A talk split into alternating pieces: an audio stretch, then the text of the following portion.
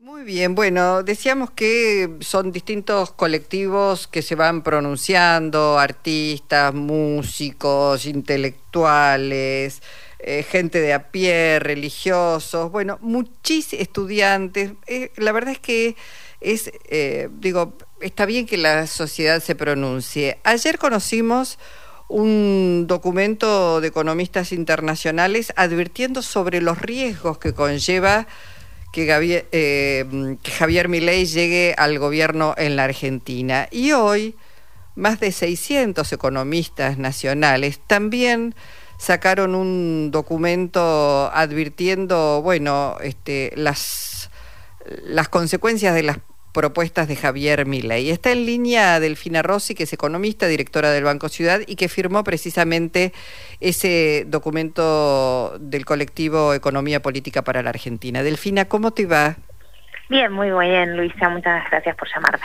Bueno, da, da la sensación de que no solamente en la Argentina se ve con mucho temor las, no solamente las consecuencias, sino las propuestas de Javier Milei en economía que en realidad las enuncia, pero no, no dice demasiado. Este, son prácticamente títulos, ¿no? Bueno, la verdad que no sé si lo pudieron ver en esta línea del reconto de los documentos que estaban haciendo, pero hay un informe muy interesante de CELAC que dice esto de eh, cuán novedosas son las políticas, la plataforma económica de Javier Milei eh, con respecto a las políticas clásicas. Y la verdad que encuentra que solamente hay como tres nuevas eh, propuestas. Una de ellas la dolarización, tipo mercado de órganos, importación, mercado de armas, digo, pero que el resto de la plataforma política de la libertad avanza es eh, simplemente lo mismo que ya hemos visto en la dictadura con Martínez de Oz, que hemos visto en los 90, que hemos visto en el gobierno de Mauricio Macri, ¿no? Es un informe eh, de Guillermo Oglietti que compara justamente esto, que en realidad todas las propuestas eh, repiten lo mismo de siempre, ¿no? Excepto estas tres que decíamos, que es la eliminación del Banco Central, perdón, eliminar la coparticipación, implementar los vouchers, todo esto está copiado de Menem, de De la Rúa, eh, de Caballo y de Martínez de Oz. Fue para que no nos sorprendamos, ¿no? Claro. es como que cuando uno dice esto yo ya lo vi, bueno, es que efectivamente ya lo vimos y ya lo sufrimos. Quizás no con con la violencia que significa eh, con, con, todo lo otro que no solamente lo económico, ¿no? Yo creo que eh, tiene la brutalidad la propuesta de la libertad avanza en cuanto a la eliminación de quien no piensa como ellos, eh, que la hace eh, que se nos ponga la piel de gallina cada vez que hablan y cada vez que, no, que nos imaginamos que puedan llegar al gobierno, ¿no? Sobre todo cuando dice, como decía anoche, tan tan violentamente Victoria Villarruel esto de que no son 30.000, ¿no? Y, y, a uno, ¿no? Se le pone la piel de gallina y sentirse el cuerpo paralizado de la violencia que implica eh, y, que despliegan. Pero... Lo vemos todo el tiempo. esa violencia que vos este, estás señalando este, se ve todo el tiempo en la dirigencia de la libertad avanza. Eh, vos decías, bueno, efectivamente no hay eh, Javier Milei o la libertad avanza. Es retrotraernos a las épocas más oscuras, a la dictadura militar. En aquel momento se necesitó el brazo armado para disciplinar al pueblo, para evitar la resistencia. Hoy lo grave en todo caso es que esas políticas podrían llegar a aplicarse este, pedidas por un voto popular, por un sector al menos de la población que creo que está muy confundida y que se siente quizás muy desengañada de la política, ¿no? Sí, es, la realidad es que la... Eh la, velocidad del capitalismo financiero global ha hecho que en todos los países apareciera este malestar por la democracia. No sé si se acuerdan esa, esa clase magistral de Cristina Fernández de Kirchner, si no recuerdo mal en el Chaco, en donde ya nos hablaba del malestar social que se genera en nuestras democracias modernas si no conseguimos a través de estas solucionarle los problemas eh, más más inmediatos, más necesarios a la gente, ¿no? Entonces estamos en este eh, en este proceso en donde a la Argentina le es cada vez más costoso, sobre todo cuando nos eh, hunde una ola neoliberal como la de Mauricio Macri, nos es costoso salirnos de la lógica de la globalización financiera eh, internacional y aparecen fenómenos como la extrema derecha. ¿no? Yo creo que por eso también para el mundo es fácil leer eh, que Javier Milei no significa eh, una eh, una persona que llega de la política de afuera y es un sistema político estanco, sino que significa justamente esto, significa la ultraderecha que vemos también eh, con Vox en España, que vimos con Bolsonaro, que vimos con Trump, que vimos eh, con Le Pen en Francia, que vemos con Erdogan, que vemos con los procesos también, bueno, el israelismo. Mm. ¿no? Entonces, eh, creo que el mundo lee fácilmente que eh, lo de mi ley no es anticasta como él se quiere plantear, sino es con una parte de la casta, con una parte... Con la crema de la crema de la casta. Con la crema de la crema, sí. Eh, y, y, justamente es contra los estados, contra la presencia del Estado, contra... Va, Axel Kicillof también decía, el Estado que ellos necesitan es ese Estado que les resuelve el, eh, la vida y le genera riquezas a las minorías. El problema es que el Estado, cuando es un Estado que incluye, cuando es un Estado que está presente, cuando es un Estado que escucha a las mayorías populares, ese es el Estado que les molesta, no cualquier Estado, ¿no? Mm. Entonces, eh, pero creo que, que eso ha permitido esa carta tan importante de economistas eh, internacionales que la verdad que ayudó mucho el CELS desde acá a modernizarla, a generar esta conciencia y bueno, y recibimos eh, el, el, no quiero llamarlo el apoyo, sino la advertencia quizás de muchos académicos internacionales, entre ellos Tomás Piketty, eh, Hayati Bosch, eh, Branko Milanovic, bueno, eh, que, la verdad que señalan esto, ¿no? Que no es sostenible, ¿no? Un proyecto como el de ley en donde eh, quiere terminar con la aberración que él dice que es la justicia social. Y por cierto, Luisa, déjame decirte que ayer a Victoria Villarroel se le escapó cómo van a hacer la dolarización, ¿no? Que es con los ahorros de la gente, ¿no? Sí. Se necesita. Mira, escuchémoslo, perdóname, eh, eh, escuchémoslo por si alguien no vio el debate a Victoria Villarruel hablando de la dolarización, cómo la van a llevar. Tu candidato a presidente dice que va a dolarizar la Argentina, pero sabemos que para dolarizar hay que tener dólares y dólares no se sabe de dónde los va a sacar, porque no explicaste de dónde los van a sacar. Pero también dice que es más fácil dolarizar si el dólar está caro. Por lo tanto, van a provocar una brutal devaluación con una brutal mayor inflación y que van a generar más pobreza y más, más indigencia en la Argentina. Es un, la dolarización existe solamente en tres países del mundo, Zimbabue, El Salvador y Ecuador. ¿Por qué siguen insistiendo con esto?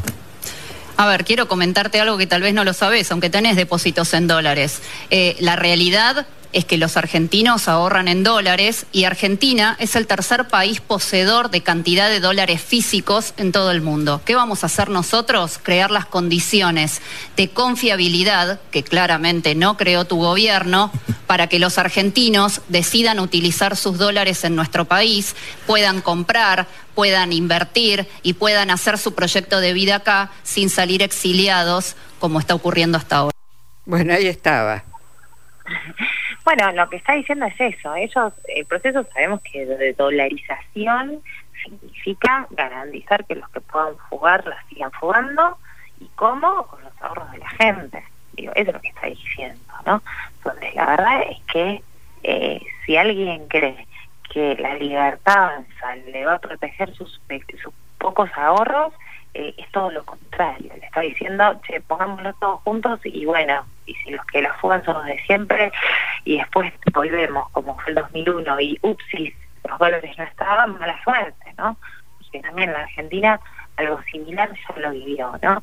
Y acá, digo, eh, de nuevo la libertad avanza viene con estas ideas de destruirlo todo y efectivamente la Argentina es un país en donde hay mucho ahorro en dólares, pero nosotros tenemos que intentar que eso se canalice en nuestro sistema financiero, dándole, eh, siendo este más robusto, más profundo, teniendo mejores condiciones para sus usuarios y sus clientes y dando seguridad y certeza. Hoy tenemos un sistema financiero, tanto en pesos como en dólares, que es súper robusto.